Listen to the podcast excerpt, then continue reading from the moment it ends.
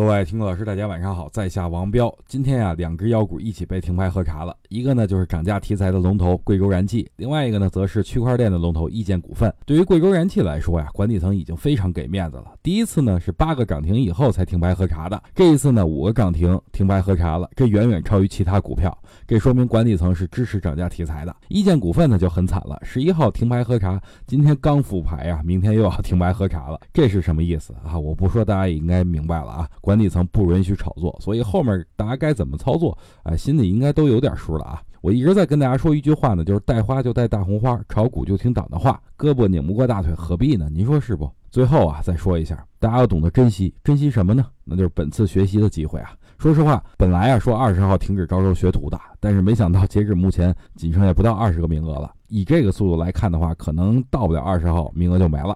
所以我也不催大家了啊，想报名的抓紧，不想报名的那就算了。